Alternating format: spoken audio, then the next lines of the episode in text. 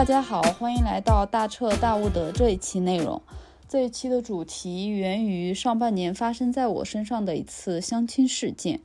那经历过后呢，我对婚姻这件事情也算大彻大悟吧。呃，也一直蛮想去做一些输出和分享的，但无奈的是，我身边的朋友都是已婚已育的，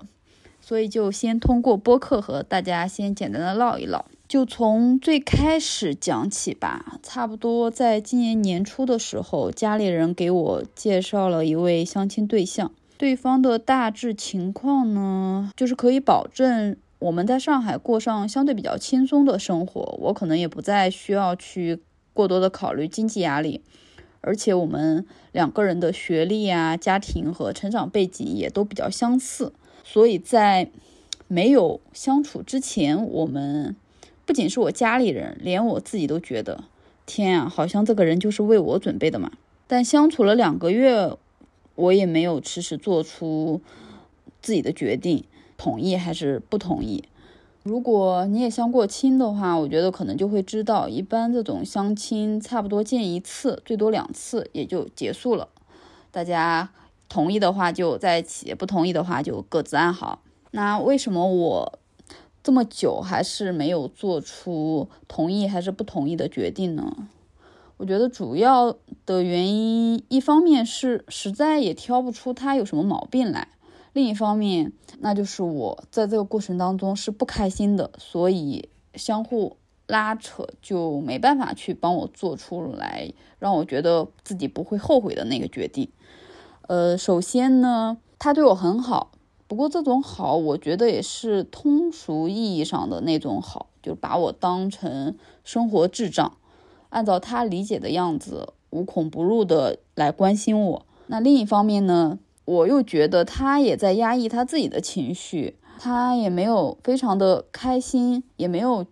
让我觉得他很喜欢我，只是很功利性的要赢得这段关系，也不管我是不是真的喜欢他。那从我自己的角度来看的话，我自己也感受不到我自己的快乐。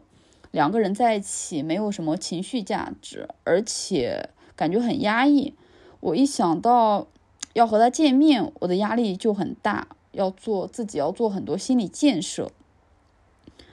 听到这里，我你可能会觉得，都这样了，怎么还能忍受？显然不合适呀。对呀，就是到这个地步了，我还没有放弃。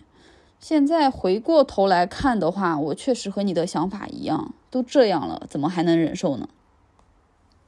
其实中间我也自己挣扎了很多次。和家里人说想要去放弃，但是每一次只要和他们一聊起来这个话题，基本上都要引起家里人几乎所有人对我的劝说，连我爸都来干预的。要知道他过去都不怎么关心我的婚恋状态怎么样，然后总觉得我还很小。现在这在这个情境下，他却对我说：“你年龄都到这里了，要好好把握住机会，以后可能不会有那么合适的了。”其他人的声音也差不多和我爸的一样，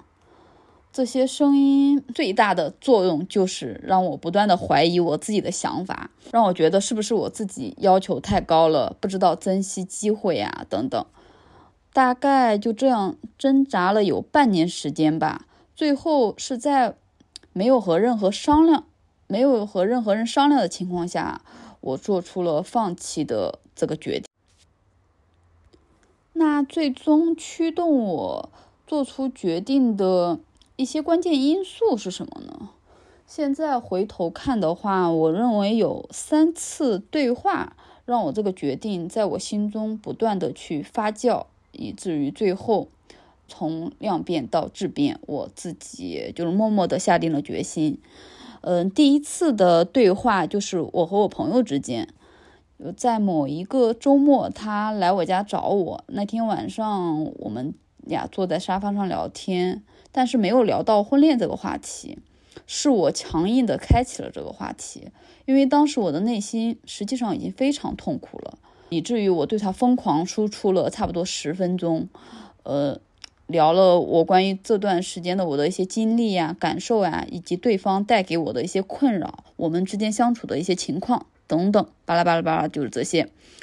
呃，然后在某一个时刻，他突然打断我说：“你有没有觉得，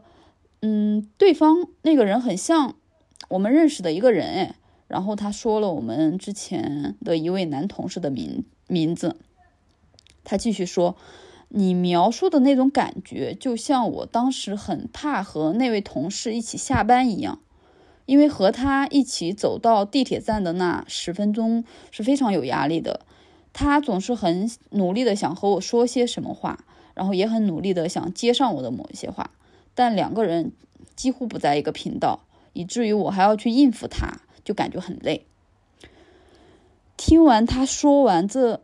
他的感受的那一刻，我感觉我被启发了，你知道吗？我突然能够看冷静的看待这段关系的问题了，就是不是一个我自己能够。单独去单方面去改变的一个问题，它可能就是这段关系本身就存在的一个很隐形的一个屏障，我没办法去克服。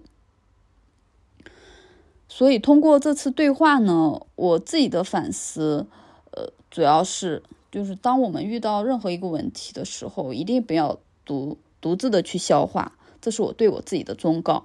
就是一定要找一个你认为能够帮你分析的朋友，或者是其他任何角色都可以，只要你信任的都行。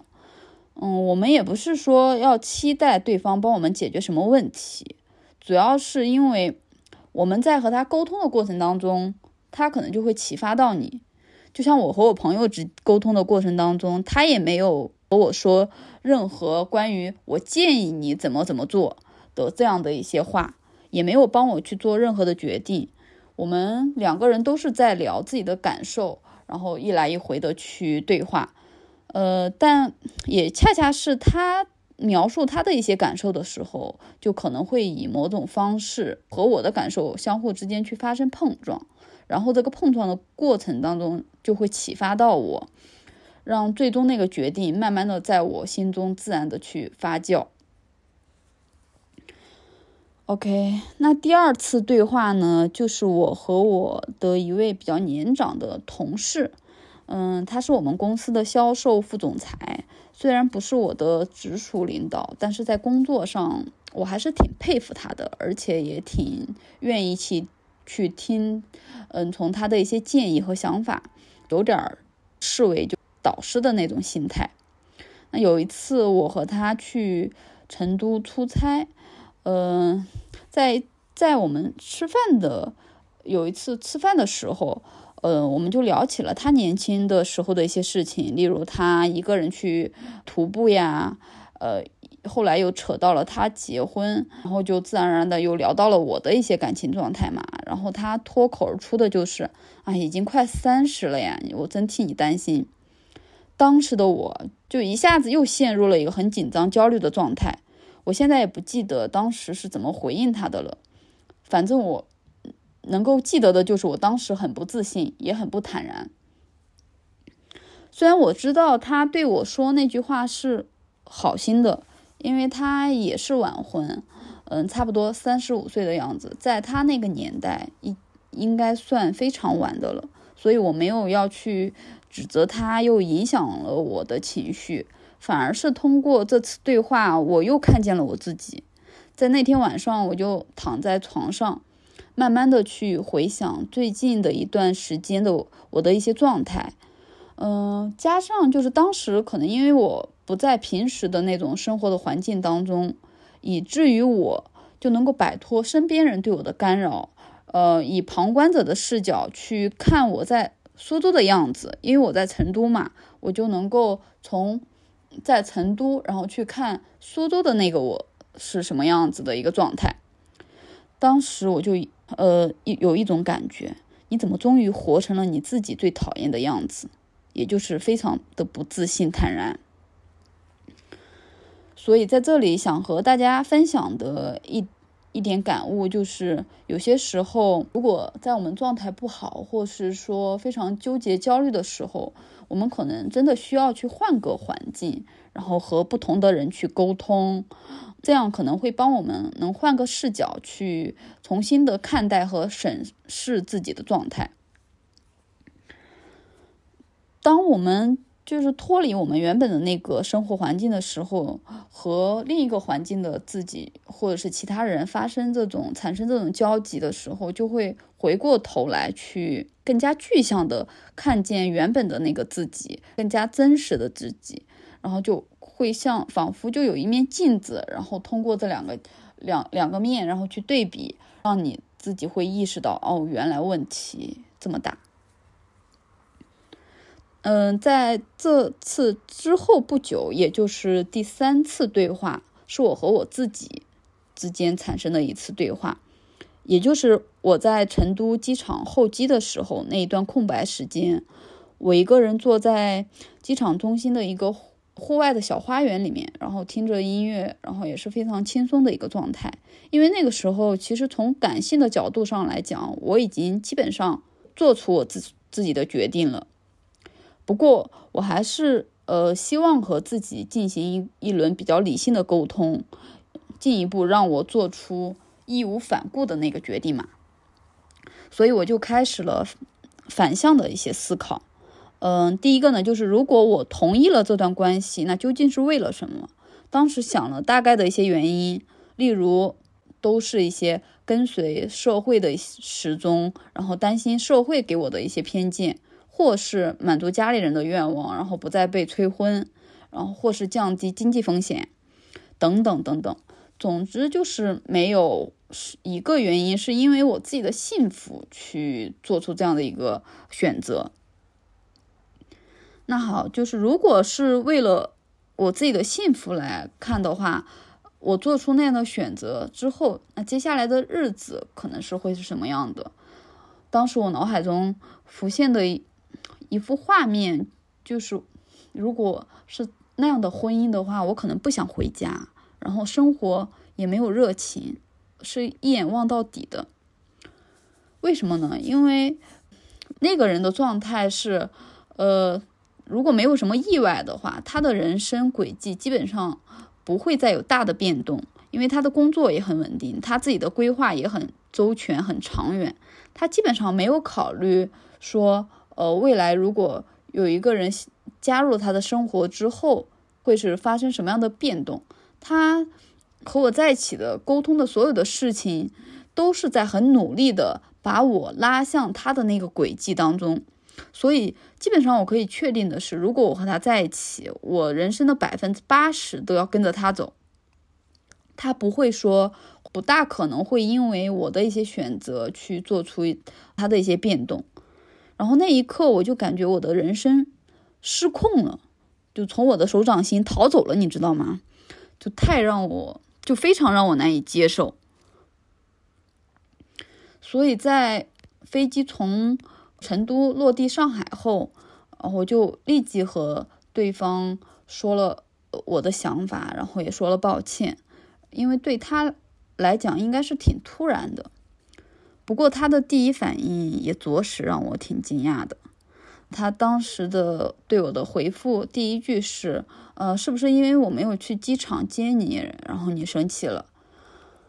啊，我就当时的感觉就是我对他说的那一段话我白说了。然后那一刻我就更确定，然后这个决定我做的太对了。因为你想，这么长的一段相处时间，他就丝毫没有。感知到我们相处过程中问题吗？我也不知道是他选择性无视，还是说压根儿不知道。因为在那个过程当中，我真的很抗拒和他单独相处呀。而且就是我也和他很坦诚的沟通过我的状态，然后和想法，然后也呃和他说就是要不要就算了，然后也别再呃消耗了，然后不想耽误他的时间嘛。呃，尽管那个时候我还是。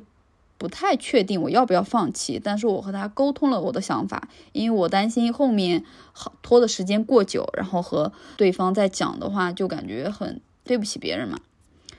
但是他一直也很想继续在坚持，这可能也是我们能够呃坚持半年的主要原因之一。嗯，所以就是做完那那，那做完决定的那一刻，我就感觉如释重负，两个人就。都不用再内耗了，可能他需要再消化一些，但我觉得那个问题就不是很大了。这这三次对话就是让我做出不后悔决定的主要的一些经历和感悟吧。其实更多的是打算和大家分享我做完决定后的一些感悟的。那我们就接着聊。你以为就是我做完这个决定之后，我立马就活过来了吗？立马就快活起来了吗？只能说想得美。嗯，我内心确实感觉如释重负了，但是我家里人不这样啊，以至于我放弃这段关系之后的一两个嗯月，我的状态还不是很好，和家里面人的关系也很焦灼。但也恰恰是因为这段时间，让我开始了有更多的。自我拯救产生的一些反思，以及就是对于婚姻这件事情本身的一些反思。我觉得，首先我和我自己的关系当中，我进行了一些分析，以及就是对我接下来如果遇到同样的情况的话，可能会有一些指导性的思考。一方面就是，如果大家有和我同样的经历的话。也而且也没有及时的做出这个决定，千万不要责怪自己，因为现在回头去看的话，我也难以想象我当时怎么会那么无知，被困在里面那么久。但但当时的情况就是别人营造的那种焦虑和恐惧的情绪，就是难以做出决定，反复的去横跳。即使我和我朋友、家里人和同事都有过很多沟通，但是也很难。去让我去下定决心，反而是最后我自己谁也没有去沟通去商量，自己就默默的下定做了这个决定。所以这里我想对大家讲的就是，如果你遇到这种事情的话，然后你还没有做出决定，你还在纠结，那你也不要着急。做不了决定的话，那就正常的该干嘛干嘛，该吃饭吃饭，该睡觉睡觉，因为焦虑也没有任何的作用。做不了决定。主要的原因就是因为现在支持你做决策的那个信息发生的还不够多嘛，也没有场景，或者是没有场景去点醒你。等到信息积攒的足够多的时候，量变达到质变的时候，你就不会再纠结的，就会默默的像我一样，在机场的时候默默的下定决心，也不会想去和别人再去讨论和商量这件事情。另一方面，我也发现我做不了决定的那个根因，究竟终究还是因为我自己没有克服内心的一些恐惧，然后恰恰是因为这些恐惧，让我丧失了基本的判断力。嗯，即使就是在做完决定后的那一两个月，我依旧还是很焦虑，然后中间也经常的失眠，因为那种恐惧还是时常的会去干扰我。其中有一次失眠的时候，我就。干脆不要睡了，我就躺在床上认真的回想了一下，让我恐惧的事情究竟是什么？究竟是别人说了什么话让我感觉那么恐惧？呃，我大概回想了一下，他们对我说的让我恐惧的话，大概也分为两类，一类就是你错过了这个人，下一个可能就会更糟糕，你不会再遇到比这个好的了。悲观吧，我感觉这就是悲观理论，不过也无所谓了。另一类就是，等你真正三十岁了，可能就真的找不到了。那真结不了婚怎么办呢？结不了婚的问题那就更大了呀。就是社会和工作上的人对你都会有偏见，而且你一个人那么辛苦，然后经济抗风险能力也那么弱，如果你生活出现了问题怎么办？这是他们的话。那我自己真正。对于不婚这件事情的恐惧是什么呢？首先就是他们的那第一个假设就是是不存在的，不存在你错过了这个，下个就更糟糕。因为我不会在遇到更不合适的情况下，我选择进入婚姻的。所以，我真正害怕的应该是真的结不了婚了，也就是不婚这件事情让我感到恐惧。那不婚这件事情让我害怕的究竟是什么呢？我当时认真想了下，一个应该就是上面提到的，我害怕社会上的人对我的一些偏见，尤其是在工作当中、职场当中，或者是我的一些就是可能不太了解我的那些人。然后，另外在这种环境下，我也害怕经济上的这种抗风险能力，嗯，会变得很弱，然后也导致导致我的生活可能会处于一种不稳定的状态。其实想到这里的时候，我就坐起来了，然后开始找我的 iPad，我想去把它记录下来，就把我自己的这两类恐惧认认真真的写写下来了。这会让我感觉，就是过在过去这些恐惧，包括那些话，可能它就像一个鬼影一样，不断的环绕着我，然后时不时的来吓我一下，让我的情绪处于一种不稳定的状态。但是当我把它写下来之后，我感觉他们非常的具体，我看见他们了，然后也不再感觉那么害怕了，反而会去想去解剖他们，看看你他们究竟有没有那么可怕。所以我。把他们，我在那个 iPad 上面画了一个表，首先呃把这两类恐惧写了下来，然后另外去嗯分析了一下，然后怎么样去应对它。当时就是比较随意的一些记录，然后我现在大概整理了一下我的想法。首先从他们对我的偏见、偏见、社会偏见这件事情上来看的话，呃，我就认真从目前现实社会。上面的一些事实情况，然后去看嘛，嗯，从我身边观察到的三十加、四十加还没有结婚人的状态来看，我认为职场当中没有人会因为你没有结婚对你有偏见，更多的还是更多的偏见都是因为你这个人本身的一些人品，或者是你呈现出来的一些状态是不健康的，而导致你对你这个人会有偏见。那如果，呃，别人就是不了解我的情况下，就对我不婚的这个标签，因为这个标签而产生对我的偏见，我认为那可能也不是我的课题了。你不可能指望一个不了解你的人对你没有偏见呀。即使在我们生活当中的其他方面，这个也是我们无法控制的事情。所以针对这一点的话，那就随他去吧。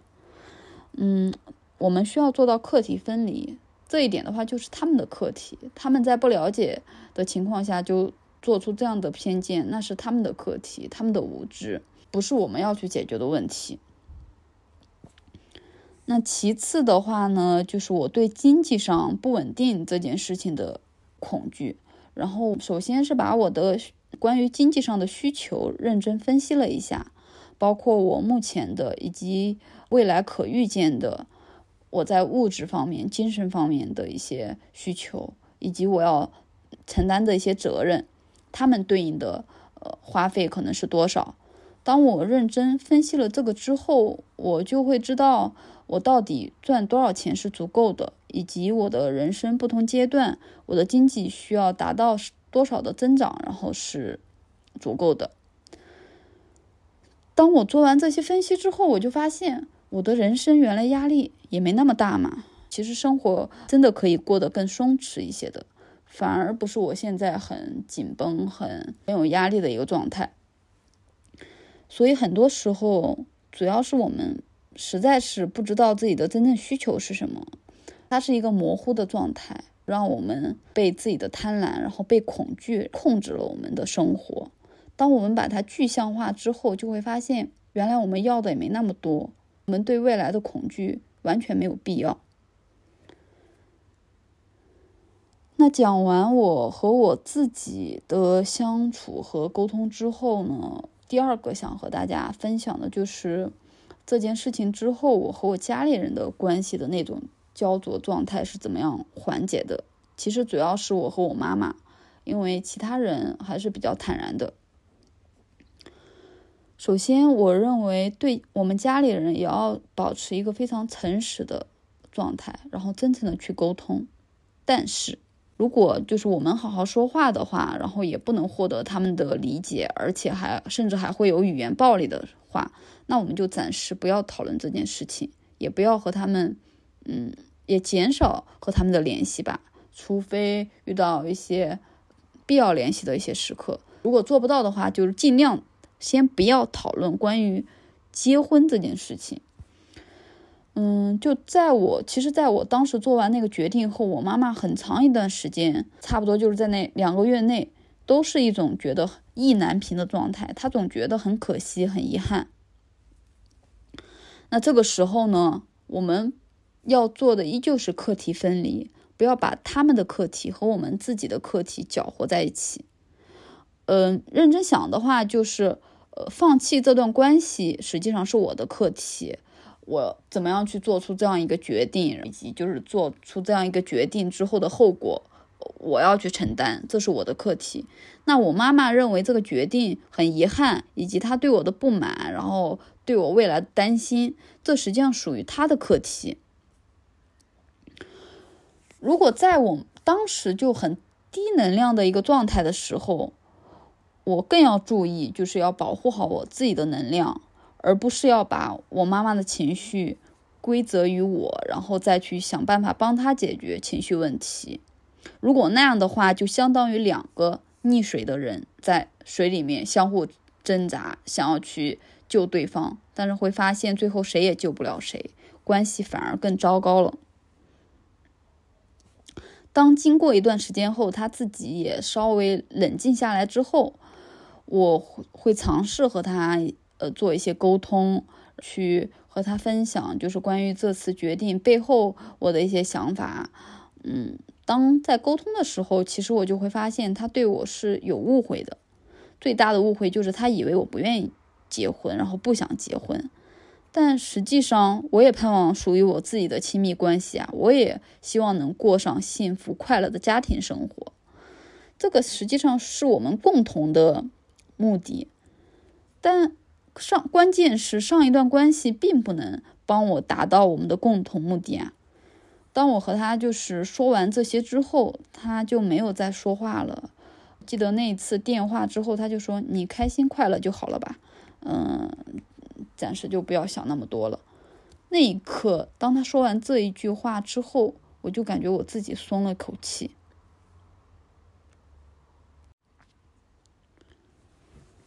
那最后再和大家讲一讲这件事情之后我对婚姻的一些看法吧。嗯，在这件事情之后，我实际上重新梳理了一下我自己对亲密关系或者是对婚姻的真实的需求是什么。因为我发现就是在那几个月之内，我为什么就是状态一直是左右飘忽不定？其实主要的原因还在于我自己对婚姻的需求是不清晰的。然后以至于当别人给我灌输他们的价值观的时候，我就被牵着鼻子走了。但当我被牵着走的时候，我自己又是一个很挣扎的状态，所以就会摇摆不定。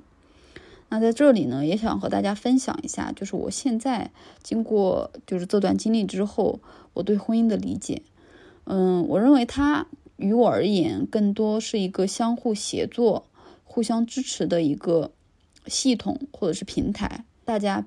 双方彼彼此成长，支持对方走得更远。那如果它作为一个支持系统的话，它应该提供给我们的价值呢，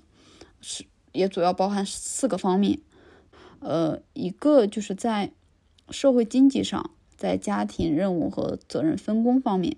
那第二个呢，就是。呃，生理上就是我们双方想要去靠近，想要去拥抱，然后想要更亲密的身体接触。然后呢，就是在智力上，大家能够有共同的追求，呃，然后互相支持对方的成长，然后互互相去推动大家走的呃更远。然后最后也也就是情绪上互相支持，能够提供情绪价值。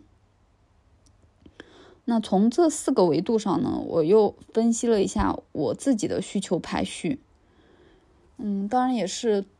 主要是依据我自己过去在感情生活当感情中的我自己的那个经历和需求来去做这样的评估的。对我来说，排在第一位的就是情绪和生理。嗯，因为如果两个人没有共同话题，然后连情绪价值也没办法提供的话，就是岁月岁月漫长，真的很难熬。那生理上其实也是自然而然的状态。如果你压根儿不想靠近，我觉得两个人也很难再产生感情了。所以这两个应该是嗯并列重要的。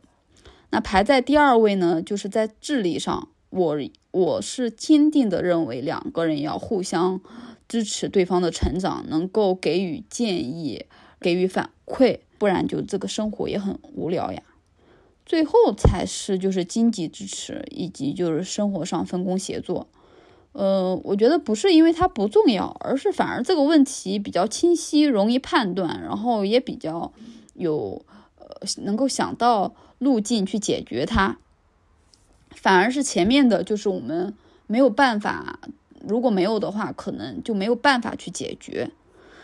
当我做完这个分析之后，我就会发现，原来我家里人一直看重的那个经济上的支持，对我而言其实是退而求其次的一个考虑。那在那一段关系当中呢，除了这个经济上的，其他方面他都很很难支持到我，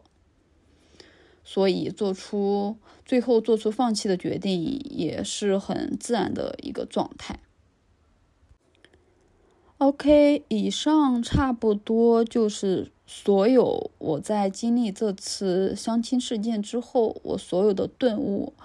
和一些。建议，然后和反思和大家分享了一下。嗯，那最后呢，我想，如果你正在听播客，然后恰恰也正在经历与我相似的事情的话，那也有几句话，然后想呃送给你，也同时也是分享给我自己。那第一句话呢，还是 call back 一下，就是今天这个主题，我们千万不要因为。不婚就去恐惧和焦虑，然后也不要在自己情绪不稳定的时候，然后在自己脆弱的情况下就轻易的托付自己的人生。嗯，这里也想和大家分享一个故事，就是当时在疫情开放后，有一位博主他分享他自己的经历，当时他已经是。呃，阳了的状态，发烧，然后躺在床上，但是他特别想吃放在冰箱里的一瓶酱，但是他当时很虚弱，然后拧不开那个瓶盖，他就打电话和他妈妈说了这件事情，呃，也也感慨了一句，我是不是真的要找一个人嫁了？他妈妈给他的回复就是，拧不开瓶盖，我可以去帮你啊，但你千万不要因为这件事情就把自己的人生轻易给交代了。当当时我看听看见这个故事的时候，就想，这个妈妈真是堪称典范。因为如果要是我妈的话，我妈肯定会说：“早让你结婚你不结，现在后悔了吧？现在谁要你啊？” 这是和大家分享的第一个呃感悟。然后第二句话呢，就是关于结婚这件事情，千万不要明知故犯，就是你明知道自己。当时结婚的状，如果要去结婚是不会开心的，然后还逼着自己，然后去走进那段婚姻。我们先不管，就是这个婚姻会不会白头到老，但我们最起码要保证我们结婚的时候要是心满意足的、自信满满的吧。千万不要以为就是我们先把婚结了，感情会慢慢有的，生完孩子也会慢慢有的。我觉得这个风险太大了。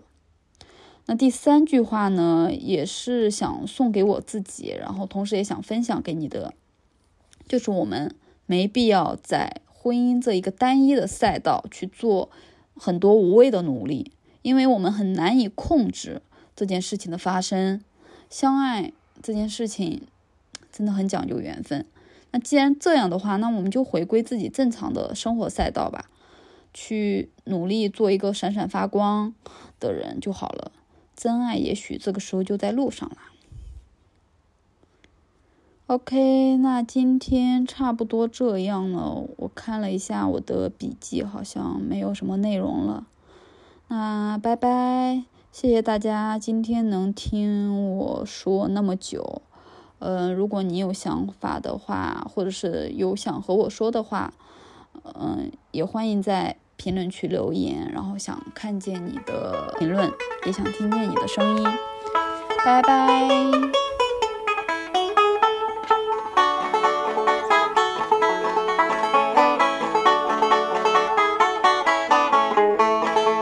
Oh, Yankee Doodle went to town riding on a pony. Stuck a feather in his hat and called it macaroni. Yankee Doodle, keep it up, Yankee Doodle dandy. Mind the music and the steppin' with the girls be handy.